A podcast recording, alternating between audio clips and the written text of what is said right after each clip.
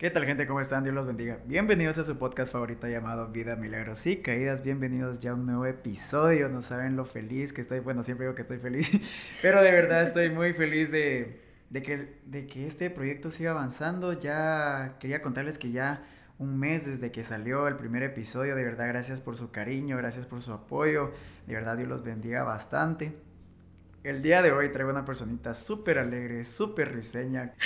Tiene mucho de Dios que contar y es una bendición tenerte acá con ustedes, Melanie Mejía. Hola Melanie, ¿cómo estás? Hola Mario.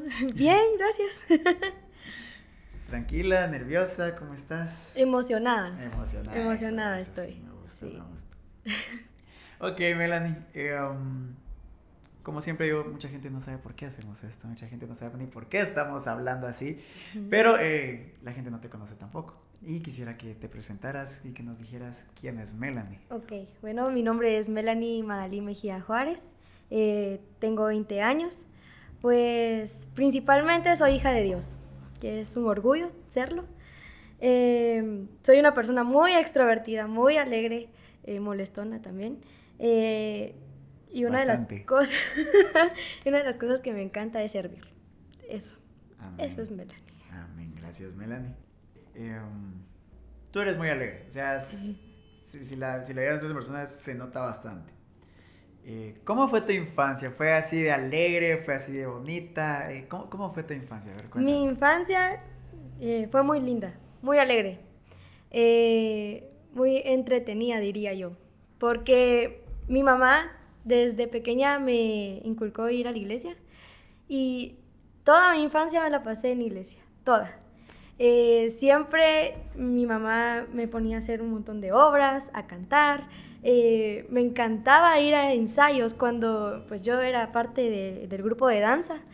Y una de las cosas que yo amaba era que llegara el mes de octubre, noviembre y diciembre porque esos tres meses eh, nos ponían a ensayar un montón, eh, pues la danza o la obra que íbamos a realizar para fin de año. Y era aquello de salir del colegio, cambiarme y vámonos. O sea, eso siempre fue así. Em, fue muy linda porque participé en muchas cosas, eh, en muchas obras. nos llamaban mucha muchas iglesias, nos llamaban al grupo para ir a participar y hacer em, alguna obra de teatro, de teatro perdón, en su iglesia y era muy lindo. Qué bonito. Sí. Qué alegre. Eh, como estabas diciendo que eras súper alegre, te encantaba salir del colegio, cambiarte y venir a hacerlo de las obras, que el vestuario, que qué vamos a decir, qué vamos a hacer. ¿En tu colegio se fue así de lindo? O sea, creo que sabían que eras cristiana porque esa emoción se nota cuando salías, pero en tu colegio, ¿cómo, cómo lo viviste eso? Ok, eh, pues mi colegio fue en parte lindo y en parte no. ¿Por qué? Lindo porque yo siempre me esforzaba en sacar las mejores notas y que, ay, qué alegre que, que seas abanderada y, vamos, mira, comprarme mis guantes, que me encanta que eh, Melanie lleve la bandera de Guatemala. Y eso fue toda mi primaria. Pero, ahí viene lo, lo malo, eh, sufrí un poco de bullying. Porque, por ser cristiana, por ser pequeña, por todo. O sea, con decirles que eh, mi mamá me hacía mis uniformes y pues la falda que utilizaba eh, me llegaba a la rodilla o más abajo de la rodilla y mis calcetas hasta arriba. Entonces me decían, ay, ahí viene la monjita, ay, ahí viene la cristiana, no, mejor andate eh, allá porque no sos igual que nosotros. Em, siempre era como que el rechazo hacia mí por todo por ser hasta pequeña, porque yo miraba a mis compañeras eran súper altas, delgadas, blanquitas, que esto y que lo otro. Y yo pues no, o sea, yo soy pequeña, algo gordita. Eh, y mi, mi mamá me compraba mis uniformes así y sí, era muy triste porque, o sea, yo no se lo decía a mi mamá, pero sí me hacían bastante bullying por eso y porque eh, hasta apodo me tenían me decía, ay, ahí viene la hija de, de Cash Luna. Ay, ahí viene la hija de no sé qué, porque yo siempre que hablaba con una persona me encantaba y estaba pequeña y, y hablaba de Dios. Yo le decía, mira, yo hago esto en iglesia, ¿quieres ir o vamos? Y, pues no era el rechazo. No, qué fuerte. Feo, sí. A, mí un, momento que me decían cachito. eh, Y a mi hija de cash. Pero sí es feo porque eh, uno piensa que cuando uno va a la iglesia todo es bonito, pero incluso muchas veces donde estamos es, es mucho el rechazo, Ah, que te excluyen. Pero eh, tú, Melanie, ¿tenías alguien con el que te podías refugiar, ya sea tu familia? ¿Le contaste incluso a tu familia que te hacían bullying? Me dijiste que lo de la falda y eso no se lo contaste a tu mamá, pero en No. general, ¿le contaste a alguien que te hacían bullying o todo te lo guardaste a ti solita? Yo todo me lo guardé. Yo no le conté ni a mi mamá, ni a mi papá, ni a mi hermana. Bueno, a mi hermana también le hacían bullying. Entonces, era algo que no contábamos a nadie, ni porque era el mejor tío, ni porque era mi abuelita, a nadie. Nosotros siempre nos lo guardamos y decíamos, no, ya. O sea, vivíamos con eso cuando íbamos al colegio, de, de ese rechazo tan, tan desagradable, pero no, no se lo decíamos a nadie. ¿Y alguna vez intentaste parar el bullying? Ya sea enfrentar a tus compañeros o inventar alguna excusa para no ir a estudiar o incluso eh, decirles a tus papás, miren, me gusta más este colegio, quiero ir a tal lado, quiero estudiar esto. Y tal vez ellos te miran emocionados, pero en tu interior lo hacías porque de verdad no querías estar pasando esto. Eh, sí, eh, yo nunca me enfrenté a las personas que me hicieron bullying, nunca. Yo los pasaba ahí, ay, que, que se sienten a la par mía, pero yo ni les hablaba, no los volteaba a ver, pero lo que yo hice fue decirle a mi mamá y a mi papá que tenía ganas de estudiar medicina. Y en ese colegio, afortunadamente, no había bachillerato en medicina. Y cuando yo le, yo le hablé a mi papá y lo convencí en pasarme a otro colegio, me dijo, va, vamos a ver si hay medicina ahí. Cuando me dijeron sí, ay, yo sentí la libertad de, de eso, o sea, era algo muy feo. Y cuando me dijeron que sí había bachillerato en medicina ahí, eh, yo dije que bueno, me largo de ese colegio y ya no lo vuelvo a ver. Y a mi sorpresa, muchos de los que estudiaban en el colegio eh, se cambiaron al mismo colegio que yo, que yo no estaba. Sí. O sea, el bullying siguió. No, ya no siguió. No siguió el bullying. No. Ay, qué bueno. Con decirte, eh, uno de los que me hacían bullying, eh, ya él se iba a graduar. No, yo me iba a graduar antes que él. eh, se me acercó un día y me dijo, Melanie, quiero hablar contigo. Y yo así como, ¿y ahora qué me va a decir? Va, porque a uno le queda ese miedo de otra vez, ¿qué me van a decir? Y me dijo, te quería pedir perdón y agradecerte. Porque yo le ayudaba a su tarea de, mira, no hice esto, vas copiada lo mío. O sea, apúrate, que no te, que no te digan nada. Y me dijo, gracias porque me apoyaste y yo lo que hice fue rechazarte, fue eh, menospreciarte en ese y hacerte Wow. bullying. Sí. Y sí vi a varios de, de los que me hicieron bullying en Qué el otro bueno. colegio. Pero como no estudiábamos eh, en la misma aula, ellos se fueron a, a administración, a diseño, y yo, gracias a Dios, andaba en medicina. sí, No, pero qué bueno porque quiera que no, cuando alguien te pide perdón por eso, uno siente un alivio. Y Sí. más que alivio, a veces uno siente cólera de sí, pero tú no lo sentiste. Pero al mismo tiempo es como, gracias por, por pedirme perdón. Esa es una de las cosas que uno de verdad, el perdón es un tema muy Muy fuerte, que de fuerte. verdad sana muchas cosas. Y y uno es libre, la verdad. Sí, sí, como no. Pero eh, siempre esos momentos son duros. O sea, yo hubo un tiempo en el colegio que viví bullying también. Incluso mi maestra me molestaba porque yo hacía bullying, pero también me hacían bullying, pero yo decía, si me lo hacen, yo también lo voy a hacer. Sí. Lo cual no lo hagan, eso es malo. pero eh, sí, en- había momentos que yo no quería llegar al colegio, pero yo me refugié en, en amigos y en videojuegos. Melanie, ¿tú en qué te refugiaste cuando te hacían este tipo de bullying? No solo de bullying, sino porque crea que no, cuando uno sufre bullying, eh, anímicamente uno está en los suelos, incluso en la casa los problemas que son sencillos se, Sí. o sea, crecen. ¿Tú en qué te refugiaste en esos momentos? En la música, en escuchar música. ¿Qué tipo de música?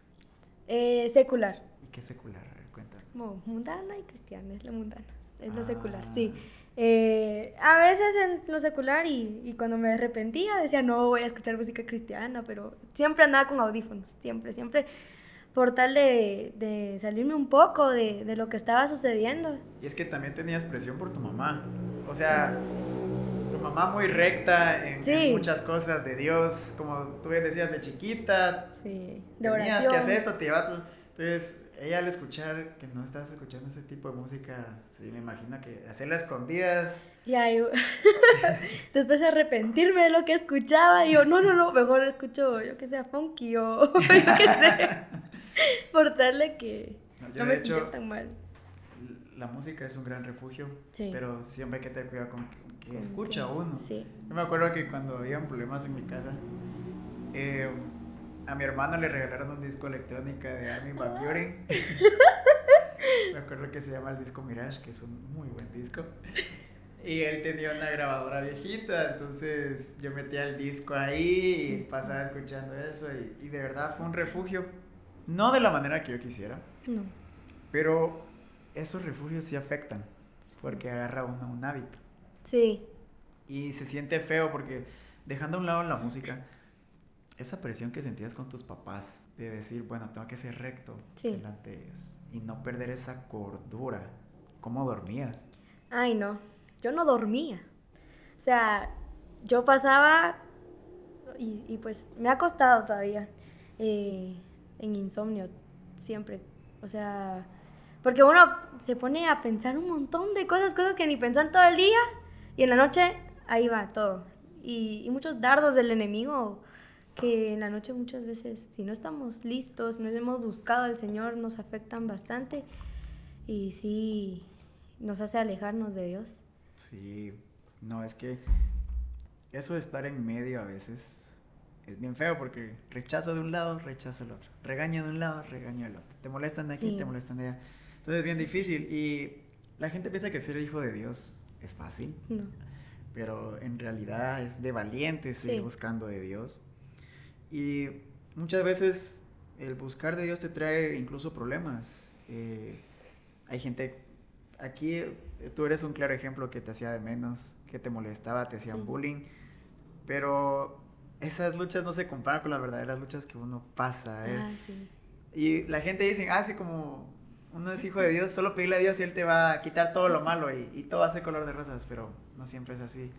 Eh, ¿Qué luchas tuviste así fuertes? Que digas, wow, Dios, ¿por qué pasa esto? Y una de las luchas que, que sí pasó muy fuertes fue la muerte de mi bisabuelita. Y ahorita el 13 de mayo eh, cumple siete años de muerta. Fue un golpe muy duro porque yo fui muy apegada a ella. Eh, todas las tardes me iba a su casa a jugar y, y, en la noche ya me llamaba para ir a comer y era eso de que yo era muy unida a ella. Y cuando se murió, porque a los días del Día de la Madre y que ya no esté tan bien, ella estaba muy mal, eh, se haya muerto, sí me afectó bastante. Porque yo decía, ¿ahora dónde me voy? Yo le contaba a toda mi bisabuelita, mira que esto me pasa, no todo, pues porque... Eh, mira que gané esto, ay, mija, y se alegraba conmigo y era quedo de de una alegría bien fuerte y muy lindo, porque ella nos apreciaba un montón, nos consideraba bastante, yo le decía, ay, abuelita ya me cansé, mire que estudié bastante, dormite en mi cama. Entonces ya te imaginas, era una comunión muy linda con mi, mi abuelita y que se había muerto fue como, ¿y ahora qué? O sea, ¿para qué te la llevaste si era lo que yo quería, si era lo que a mí me a mí me me llenaba de gozo verla, sonreír, eh, salir de viaje con ella, eh, que me contara sus historias en la tarde. Siéntese, les voy a contar alguna historia que yo pasé de chiquita y a mí encantada de escuchar todas sus historias. Y que después vaya a su casa y solo ver su ropita y sus cuadros es como... Ah, Qué duro. Eso sí, muy duro. Y la segunda eh, cosa que, bueno, situación que que sí me pegó muy duro fue cuando a mi, a mi mamá le detectaron eh, epilepsia silenciosa. Eh, sí fue muy duro, la verdad, porque de ver a mi mamá muy activa, que mira, vamos a ir ahora a los hospitales, vamos a ir a hacer esto, eh, Melanie, vamos a, a, arreglar panes para tal gente, o cosas así, porque siempre eh, mi mamá ha sido muy de, de dar, muy dadivosa. Y de verla acostada en cama casi todo el día, a mi mamá le dio un tiempo que el médico le dio una pastilla que la dormía 22 horas. A la gran. Sí. Ya te imaginas, yo iba en el colegio donde me hacían bullying. Eh, me hacían bullying y de entrar a mi casa y ver a mi mamá dormida. Yo no le decía a mi mamá, mira, me fue así, me fue bien, saqué buenas notas, o mira, hoy me pasó algo. Solo simplemente era, tu mamá está durmiendo. Tu mamá eh, está muy mal. Mi mamá le daban 19 convulsiones a 20 diarias. O sea, yo no miraba a mi mamá para nada. Yo le daba de comer a mi mamá, hasta bañé a mi mamá. Em, y esas dos horas nos decía que ya eran las 6 de la tarde para las 8 de la noche, que era lo que estaba despierta. ¿Cómo están? Nosotros, bien, mamá. No le íbamos a decir, mira, me pasó esto cuando sabemos que está enferma. Y solo esas dos horas la podíamos ver y después otra vez a dormir. Y sí fue muy duro porque no había bulla en la casa de, miren, les hice, yo qué sé, helados, les hice tostadas para que comamos juntos, porque eso era antes. Y de verla todo el día dormida, con dolor de cabeza, que se desmayaba cada rato. Y aunque ahora ya no es igual porque eh, todavía tiene epilepsia, pero ya las convulsiones han, han sido pocas. Tal vez le da una vez al mes o dos veces al mes. Pero yo he visto la mano del Señor en mi mamá, cómo Dios la ha levantado, porque sí fue muy duro, porque mm, ella nos ayudaba a hacer tareas y, era bien lindo porque mi mamá siempre estaba al tanto de nuestras tareas, de lo que hacíamos y ya no, o sea, ya no compartir tanto, sí nos, nos afectó bastante. Eh, yo le lloraba al Señor mucho. Le decía, Señor, pero ¿por qué a mi mamá si mi mamá es tan linda, es buena gente, no le hace daño a nadie? Más bien ora por las personas, te sirve, ¿qué más querés de ella? O sea, y me rebelé por eso, porque dije, o sea, no, ya que si mi mamá era sana, mi mamá no le, no, no le afectaba nada. Y, y hasta llegué al punto de decirle, para esto la trajiste al mundo. Hmm. Para que tenga epilepsia y yo no la viera ni la disfrutara en esos años. O sea, yo me puse muy enojada, cosa que no se debe hacer porque todo es propósito. Pero sí, sí me afectó bastante y, y me enojé mucho. Y yo le decía, Señor, pero mi mamá tiene mucho por qué vivir y yo también, pero yo le decía, Señor, ¿por qué no a mí? Porque mi mamá y me encerraba en el cuarto de mi mamá a orar y a llorarle a Dios porque le decía, no, eso no es posible, mi mamá no debe de pasar eso. Y hasta que uno comprende. Em, otra cosa, yo creo que es un montón de cosas que a uno le pasa, pero son procesos que nos hacen fuertes.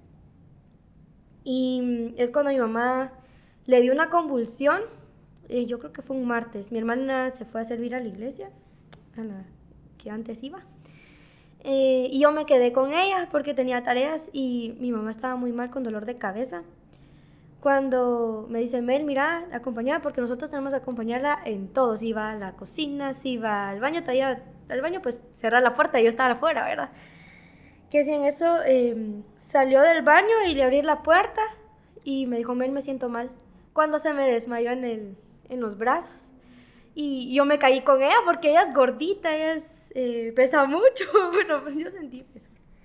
Y mm, cuando la vi, estaba volteando sus ojos. Entonces yo lloraba yo le decía, Señor, no hay nadie aquí en mi casa, solo estoy yo y mi, y mi mamá. O sea, no hay nadie, no está mi papá.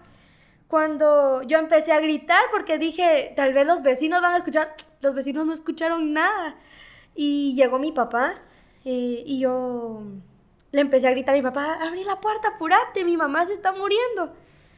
Y ese día eh, se quedó internada en el sanatorio que está por la zona 2, no sé cómo se llama, la verdad.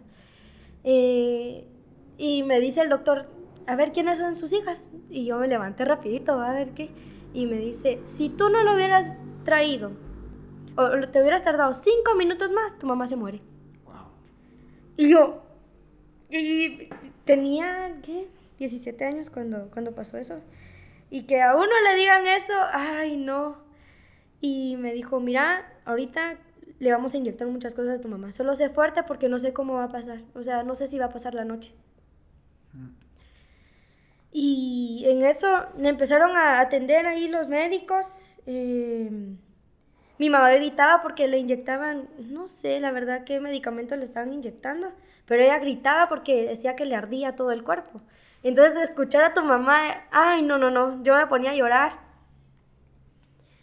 Y me dijo el doctor, mira, tu mamá fijo va a estar como tres días acá. Y yo esa vez estaba en parciales. Y yo le dije, está bien. Entonces mi hermano me dijo, mira, es, eh, yo me voy a quedar con mi mamá, tú andate a la casa. Y entrar a mi casa y no ver a mi mamá y de saber si, si iba a seguir viviendo o no, ahí yo me quedé llorando y yo le decía, Señor, pero ¿por qué otra vez mi mamá? Si es lo que yo más amo, o sea, mis papás los amo pues, pero uno tiene como más apego a una persona y yo pues a mi mamá. Y sí fue muy duro porque ese día tenía examen yo de, de mm, estadística y lo perdí. Y yo le dije a mi hermana, mira, perdí el parcial. O sea, yo solo escribí mi nombre. Yo no sabía ni qué estaba haciendo porque de ver cómo estaba mi mamá en las situaciones que estaba, el doctor empezó a alegarnos porque decía, sí, que son unos irresponsables, pero mi mamá ha tenido su medicamento, ha tenido constancia y para que le sucediera ese tipo de cosas y fue muy tremendo y sí me afectó psicológicamente porque eh, entré en depresión eh, y ansiedad. Y no es porque uno dice, ay, yo entré, sino que porque un psicólogo me dijo, o sea, Melanie, usted la tengo que ver en mi clínica.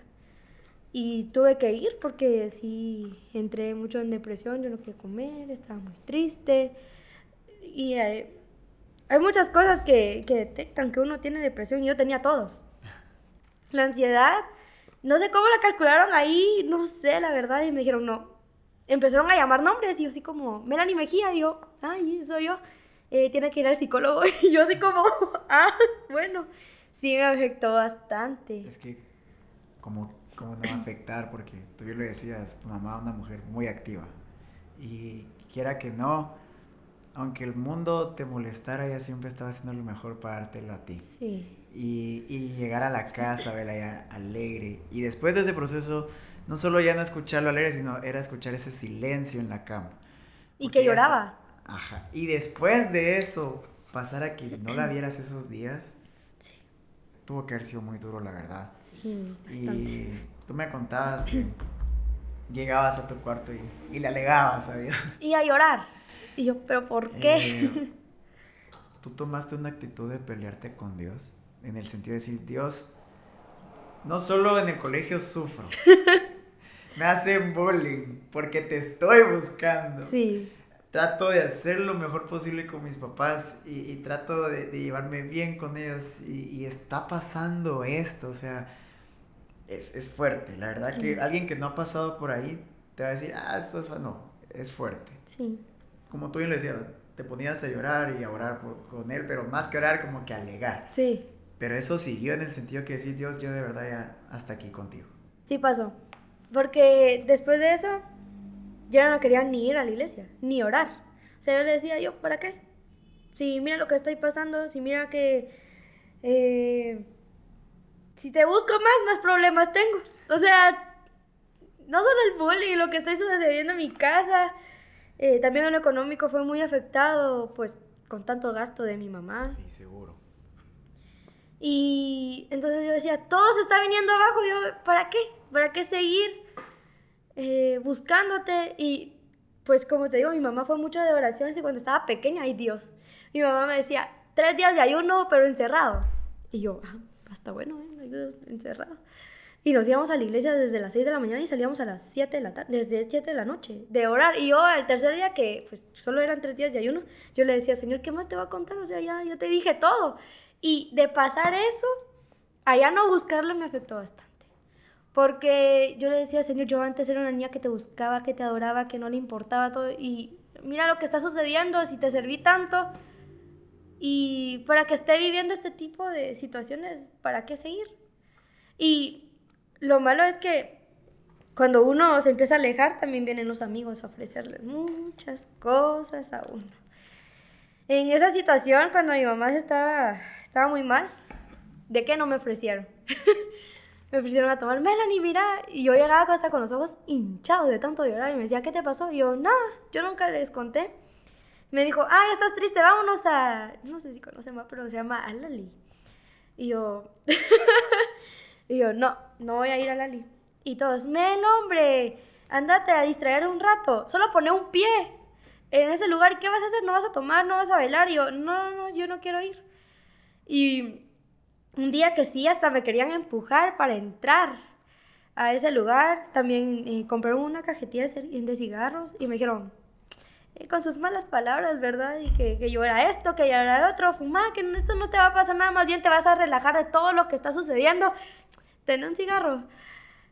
Y Dios es tan bueno que a uno le habla de diferentes maneras y mi conciencia y el Espíritu Santo, que, que, es el que nos guía a toda verdad.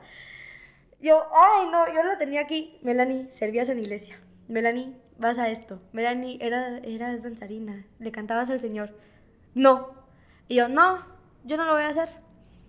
Y me decía, sí, que sos esto, mira cómo estás, eh, aunque sea una corona, tomate. Y yo, no, yo no quiero nada. Y yo me, me impresioné porque en una situación así, digamos, ya que va, o sea, ya para qué seguir en esto, vámonos, va. Y yo no, yo le dije, no, yo no quiero nada de eso. Pero sí me atacó mucho em, el enemigo en los pensamientos. Eh, bueno, hasta aquí yo y ah, intenté suicidarme una vez o dos veces por lo mismo, por la situación, que yo dije, ¿para qué? Y ese día estaba solita en mi casa. Y yo tenía un grupo en la noche, estaba ahí, y mi mamá se fue donde mi abuelita y mi hermana también, y yo les dije que me iba a quedar para, para hacer tareas, y yo no tenía tareas. Yo sentada ahí y dije, ¿cómo le hago? O sea, me corto las venas, me va a doler mucho. Eh, pastillas, mi mamá tenía pastillas para dormir porque por eso... Y, yo he tomado esas pastillas, pero no porque quería, sino porque no dormía y mi mamá me decía, tómate una. Entonces yo dije, ay, si me tomo un montón, pues ahí estamos, va. Pero Dios, tan lindo, dijo, no. Y me ponía en el pensamiento, ¿qué le va a pasar a tu mamá si te mira así? Entonces yo, ay, era una, una lucha tan tremenda. Eh, en mi mente porque yo decía, ¿lo hago? ¿No lo hago? ¿Cuándo lo hago? ¿En qué momento? Eh, ¿Qué van a hacer mis papás si no me ven? Entonces sí, me alejé bastante y con, cuando uno se aleja del Señor, ay no, es que en los caminos de Dios vienen pruebas, luchas, pero sabemos que vamos con Él, que Él nos va dirigiendo, Él nos va ayudando, Él eh, siempre está dispuesto a escucharnos, pero cuando nos alejamos de Él, ¿a quién vamos a recurrir? O sea, y, tenía eso de que me sentía mal porque yo decía, ya no lo estoy buscando. ¿Y cómo me voy a acercar yo a pedirle algo cuando yo me alejé completamente? Y esos son dardos del enemigo que nos pone muchas veces porque nos hace sentir culpables de lo que hacemos, de lo que pensamos, de lo que decimos. Que eso es como que el impedimento para no acercarnos a Dios y, y sí me afectó bastante estas situaciones que, que fueron muy fuertes. Sí, ¿cómo no? O sea, en, en, la Biblia está escrito, separados de mí, nada, nada. puedes hacer. Y esos amigos, no, no, no, los quiero tachar como que no fueran amigos, porque eh, todos somos hijos de Dios, solo que no todos tomamos las mejores decisiones siempre. Sí.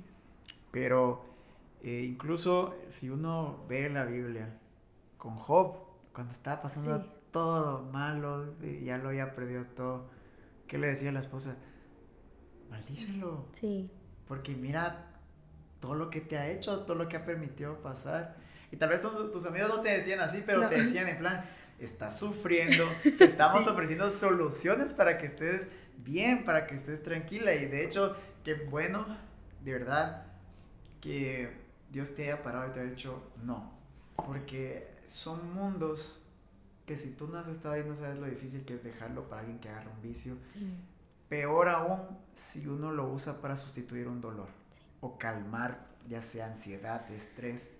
Porque hay, gente que fuma y es porque está muy estresado y dicen, necesito un cigarro y relajados. Pero ya dependen de eso. Igual con el alcohol. Pasé un día muy estresado o esta frase si me la hacían, trabajé mucho durante mucho tiempo, muchos días, me merezco esto. Y eso uno lo aprende chiquito, uno no lo aprende de joven. A mí me decían, vamos, hombre, y eso te va a relajar. Y de hecho, yo sí no dije que no, yo sí decía, bueno, démosle, y si hay más, démosle más. Pero de verdad me alegro bastante porque es duro. Es duro, es lo que te decía. Tener un pie en el mundo y tener un pie en la iglesia, pero más que en la iglesia con Dios, porque la iglesia hay iglesias que si haces algo malo te apalean por esto, pero eso lo trae otras iglesias que les da igual. Pero cuando tú tenías una relación con Dios, como tú me decías, tener un pie adentro y fuera es como decir, Dios no quiero nada contigo, pero, tampoco te quiero fallar en estas cosas. Sí, sí. Y eso anímicamente es lo que tú decías, eh, te estresa porque uno dice, Señor, ¿ahora qué es de mí? ¿Qué voy a hacer? Y eso fue lo que te llevó a tomar semi-decisión, lo decir como semi-decisión. Porque el hecho de decidirse quitar la vida tampoco es fácil. No. De hecho, uno, Sophie lo decía en su testimonio, y es algo que yo también compartía, que cuando uno quería lastimarse y uno no podía, uno se... Sophie decía, es que eres una cobarde, en su podcast ella lo decía. Y yo decía, Dios, qué triste que hasta para esto soy débil, que me puedo quitar la vida, decía yo. Y uno lo cuenta como chiste ahora, pero en esos momentos uno está frustrado porque no sabe hacia dónde avanzar. Y en esos momentos aparece Dios. Sí. En esos momentos como que uno se está ahogando de tantas cosas que le pasan. ¿Cómo fue eso de decir, Dios, de verdad ya no tengo otro camino a donde ir? Si de verdad tú estás aquí conmigo, háblame o búscame. ¿Qué hiciste tú para decir, Dios? O sea, ya me cansé aquí allá, pero... Sí. Ven, eh, de pasar todo eso, yo me acuerdo que, que me metí a mi cuarto y me encerré y le dije yo, Señor, aquí estoy. Yo sé la verdad, he crecido en el Evangelio, yo sé que tú eres fiel, yo sé que tú eres grande y tú me vas a sacar de esto. Pero una de las cosas que me animó muchísimo fue pasar por, por la iglesia Jesucristo vive. Porque Eh, pues mi casa eh, estaba como a dos cuadras de la iglesia. Y yo escuchaba aquella bulla, aquello de, de la alegría. Somos muy relajeros. Bastantes. y yo le decía al Señor, Señor, pero mira ellos qué alegres son. Yo quisiera ser parte de, esa alegría, de, de volver a, a, buscarte como lo hice de niña y me sentía re mal por no, por no buscarte me he sentido muy mal, he hecho muchas cosas que a ti tal vez no te agraden en pensamientos porque tal vez en acciones soy muy miedosa en eso de te va a pasar algo si, si haces esto, o sea, no.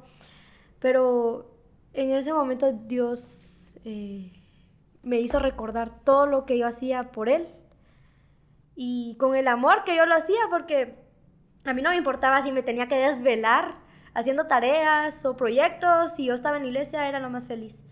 Y de alejarme de todo eso, sí, eh, Dios me hizo recordar eso y fue muy lindo porque en ese año que fue en el 2020, sí, ¿verdad? Entré a la iglesia hace un año. eh, no, fue a finales del 2019. No, porque yo entré en enero. Ah, entonces sí fue, sí, sí, sí, Es que estaba en mi mente, estaba recordando que era eh, Entré a la iglesia y fue como, wow, de aquí soy. Porque yo sentía ese amor cuando yo entré y que el pastor me dijera, no, ustedes no van aquí atrás, ustedes van adelante.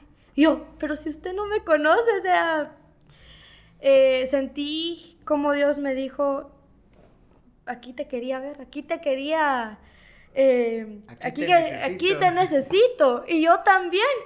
Y por eso le agradezco mucho a Dios y a la iglesia porque nos abrieron las puertas y se muestra, se, se da a conocer el amor de Dios en todos. Y yo cuando, me acuerdo yo que a mí nunca me habían festejado mi cumpleaños así como lo hicieron acá. Cuando todos empiezan a abrazarme, yo así como, yo no estoy acostumbrada a que me abracen porque no, no es que no me guste, pero no sé, no, No no, me, no soy tanto de, de abrazar a las personas. Y todo va a felicitarme, yo así como, ay, qué alegre, y hasta lloré, llegué llorando a mi casa y le dije, nunca en mi vida me había sentido tan amada como en esa iglesia. Le dije a mi mamá. Y me dijo, ¿de verdad qué hicieron pues? Y yo le empecé a contar todo lo que hicieron y con mis lágrimas cayendo porque yo le decía, Señor, gracias porque sentí ese amor otra vez, la necesidad de buscarte. Y sí, fue eso que, que Dios me, me hizo recordar para que yo viniera y ay, es lo más hermoso que, que me pudo haber pasado entrar a, a la iglesia otra vez. Sí, fue Es muy lindo. Es lindo. Es algo que yo nunca me voy a cansar de decir. Que sí, el mundo te ofrece muchas cosas. Uy, un montón. Y tiene una cosa tan específica para cada dolor que uno que uno se impresiona. Pero Dios no te ofrece algo en específico para calmar. No. Dios te ofrece un amor y una paz. Uy, sí. Y, pero es que la paz de Dios es una paz que sobrepasa todo entendimiento. Y es algo que uno no lo entiende hasta que lo vive. Sí. Y de verdad, ese amor de... O sea, tú bien lo decías. Es- esa frase como me gusta. Es que de aquí soy. este es mi lugar. Y Yo, yo, una de las cosas que a mí más me quebranta es cómo, cómo es, cómo Dios me mira. Y porque yo, tú me vas a entender con esto, an- cuando uno está anímicamente mal, uno se mira mal, uno se siente Sí. mal y uno se mira en el espejo y en vez de verse los, el- todas las cosas buenas que uno tiene, se mira todos los defectos. Sí. Y, y cuando uno vuelve a, a las cosas de esas así de lleno, decir, papito, gracias por recibirme, te quiero servir y en ese momento es como, ok, eh, te pegué en esto, Sí. te pegué en lo otro, te pegué en lo otro, pero Dios no, es, y mira, la verdad es que contigo no te puedo decir, mira, qué bárbaro lo que dices, no, hay, hay jóvenes y, y personas adultas que piensan que por alejarse ya no pueden volver a Dios. O piensan de que, bueno, Dios te rechacé y, y ¿cómo hago para volver? Y a veces uno dice, no, es que si vuelvo, ¿cómo me van a recibir? Ya sea si, si vuelvas a, una- a tu propia iglesia que habías dejado de ir o vayas a otra iglesia tú misma con Dios, ¿qué cara voy a poner Sí. cuando...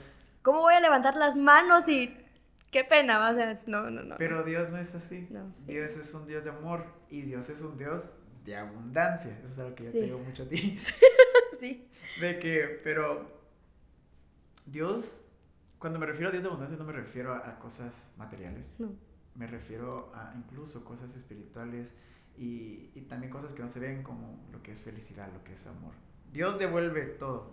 ¿Qué te devolvió a ti, Melanie? O no, solo, o no qué te devolvió, sino siempre hay promesas que Dios te da. Que te dice, yo te prometí esto. Tú me pediste esto, yo te dije que lo iba a cumplir.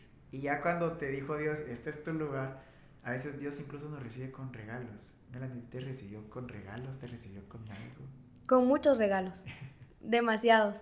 Eh, una de las cosas eh, que, que Dios me recibió y, y me dio, porque ay, fue el amor propio. Wow, es que yo tenía mucha. eh, des- em, tenía baja autoestima.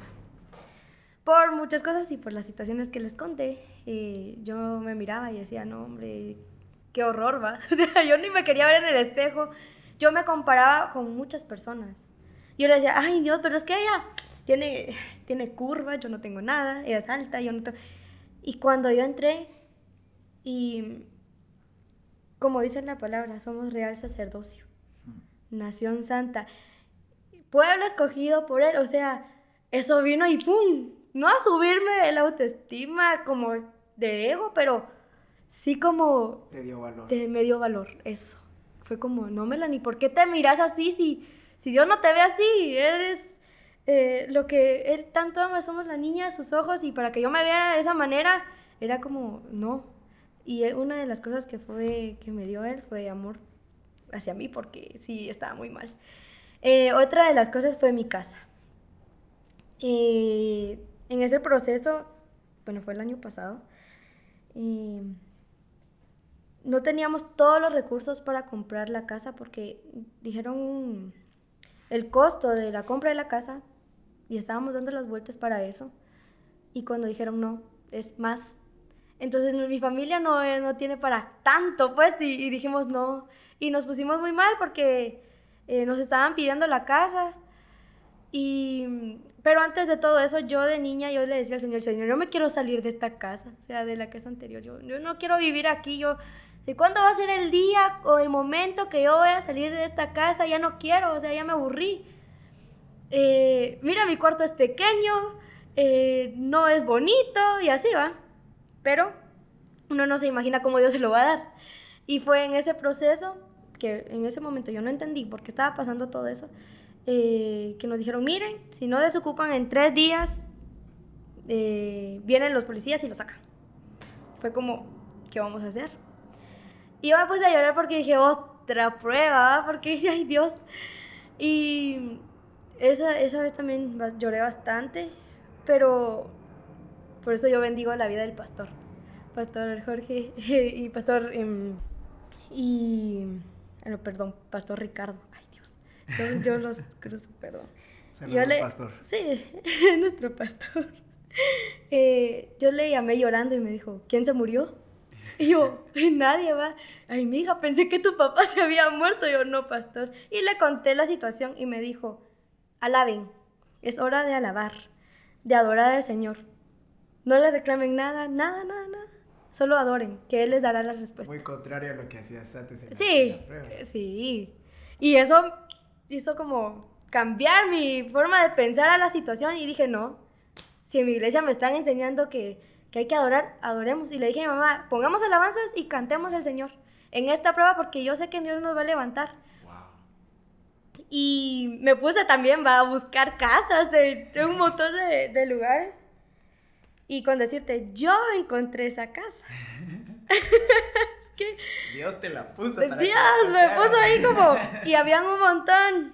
Y mi mamá me dijo, yo no quiero que sea en un lugar que yo, ay Dios, todavía con, con cosas, ¿va? Y eh, le dije a mi papá, mira, fíjate que hay una casa en talado y vamos a ver. Y solo teníamos eh, un día para desocupar. Y me dijo, vámonos, va. Y cuando vamos viendo, mi casa sí queda un poquito lejos, va. Y me dice, Melania, hasta acá. Y yo, pues papá, ¿qué otra va? Entramos y el Señor nos dice, miren, aquí es la casa. Cuando yo voy viendo esa casa, yo de niña le decía, Señor, yo quiero que tengan esos foquitos, quiero que tengan gradas, quiero que mi cuarto sea grande, quiero... O sea, yo le pedía todo al Señor de niña sin saber de que ah, cuando ya era, ya fuera más grande me lo iba a dar. Cuando yo entro a esa casa, yo me quedé, ay no. Yo le dije a la Lilian, Lilian, aquí nos vamos a quedar. aquí también soy. De aquí soy. sí. Y yo le dije, Lilian. Y a mi hermana me dijo, ay, saber si van a querer mis papás, ¿va? Cuando me dice mi papá, Melanie, vení. Y yo, sí, nos vamos a quedar acá. Ay, ustedes, yo me quedé sorprendida porque yo le dije, Señor, yo te lo pedí de niña. Y yo le decía, Señor, ya me aburrí de vivir en esa casa, cámbiame la que yo quiero, a la como me gusta. Y así, o sea, esa casa era como yo se la describía al Señor. Y lo que me sorprendió mucho fue que el dueño de la casa me los dijo, 20 familias han venido a buscar esta casa. Y yo nunca he tenido el tiempo para enseñársela. Y ustedes que me llamaron en la mañana, yo dije, Señor, que sea una familia cristiana, que levanten un altar en esta casa y que te adoren. Cuando nos dijo eso, empezamos a orar y nos dice, les entrego las llaves de mi casa porque sé que ustedes son cristianos y van a levantar un altar al Señor porque yo sabía que una familia cristiana iba a venir acá, por eso vine. Y eso nos sorprendió mucho porque todo lo hace Dios. Absolutamente todo lo hace Él. Eh, aunque los planes son distintos a los que nosotros pues nos planteamos, ¿verdad? Él tiene planes de bienestar, de, de paz hacia nosotros. Y nosotros nos afligimos demasiado. Y eso fue uno de los regalos más lindos que Dios me ha dado es que yo entrando a la iglesia y me da esa casa. Dios es sorprendente, yo, yo lo amo mucho, sí, porque... Y no por lo que da, por lo que Él es, es que es, es tan lindo, es... Ay, no, yo, yo me quedo sorprendida por todo lo que Él ha hecho en mi, en mi vida, en mi familia, que son muchas cosas que uno se queda sin palabras, pero con mucho agradecimiento en el corazón. Amén. Hay una... Nuestro pastor siempre dice esto que nosotros vamos a ir de gloria en gloria y de victoria en victoria. Y muchas veces no entendemos eso. Pero cuando vemos la lucha así fuerte, fuerte, fuerte, fuerte, me dice, no, sí, viví esta lucha, pero ahora tengo esta victoria. Ahora tengo estas cosas que antes no tenía. Y qué me alegro de verdad que, por eso este podcast se llama Vida Milagros y Caída. Porque muchas veces caemos y pensamos que no nos podemos levantar. Incluso muchas otras veces pensamos que Dios no nos oye. Sí. Pero Dios es un Dios de amor. Dios es un Dios que a mí lo que más me encantó y siempre lo voy a decir es que, como tú bien lo dijiste, el valor de, de, de verse hacia cómo Dios lo ve a uno. Sí. Porque incluso la felicidad va de la mano de eso. Uno no puede ser feliz y con lo que está pasando alrededor uno no aprende a ser feliz. Sí. Pero cuando Dios te devuelve eso, yo, yo me recuerdo esos días, fue hermoso. Y contigo fue igual. O sea, es volver a recuperar ese amor con el que uno le sirve a Dios. Y, y, es algo de lo más lindo que uno puede hacer. Volver a los brazos de Dios. Sí. Volver a, a eso tan amoroso que Él está dispuesto a darnos. Y es, de verdad, es que lo vuelvo a decir, es algo súper lindo. Dios es muy lindo. Y ya para terminar, eh, Melanie, ¿qué mensaje le darías a la gente, a las personas que nos están escuchando, que tal vez hayan pasado un proceso similar o simplemente un mensaje que les quiera dar sobre lo que Dios significa para ti? Los procesos nos llevan a las victorias. En el desierto nos va a aparecer de todo. En el desierto nos aparecen y, y dejamos muchas cosas en el desierto y una de las cosas que uno tiene que aprender de que de la mano del Señor, todo es posible. Y tenemos fijo, fijo la victoria.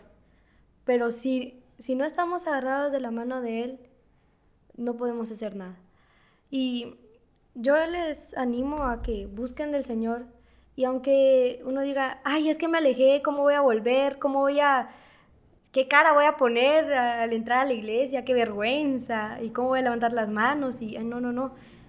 Es ahí donde Dios quiere que uno se, se humilla ante Él y decirle, Señor, yo no soy nada si, si tú no estás conmigo. Si tú no vas conmigo, no puedo hacer nada. Todo sería y será un fracaso si no vas conmigo. Entonces, yo les insto a que busquen de su presencia, que los procesos sí pueden ser muy duros, que en el momento de ahorita puedo contarle así como hasta me río de las cosas que yo he pasado, pero en el momento se sufre mucho y pareciera que Dios no nos escucha como, mira, no me respondes esto, esto y esto, y yo te lo estoy pidiendo, y nosotros lo queremos en el momento. Y no es así. El tiempo de Dios es perfecto, Él llega antes y fuera de tiempo. Y eso lo he vivido muchas veces. Y por eso les digo, busquen al Señor.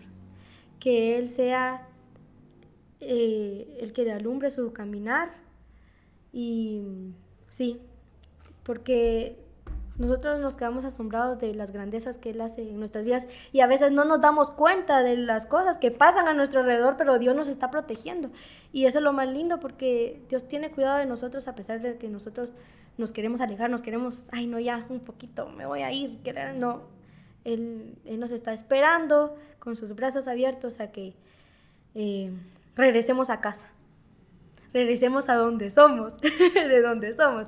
Sí, eso, que que lo alaben. En medio de la dificultad yo pude ver la mano del Señor en mi casa. Yo le dije a mi mamá, mamá, pongamos alabanzas y adorarle. Adoremos porque Él nos dará la victoria. Y fue así. En medio de la dificultad, alabar.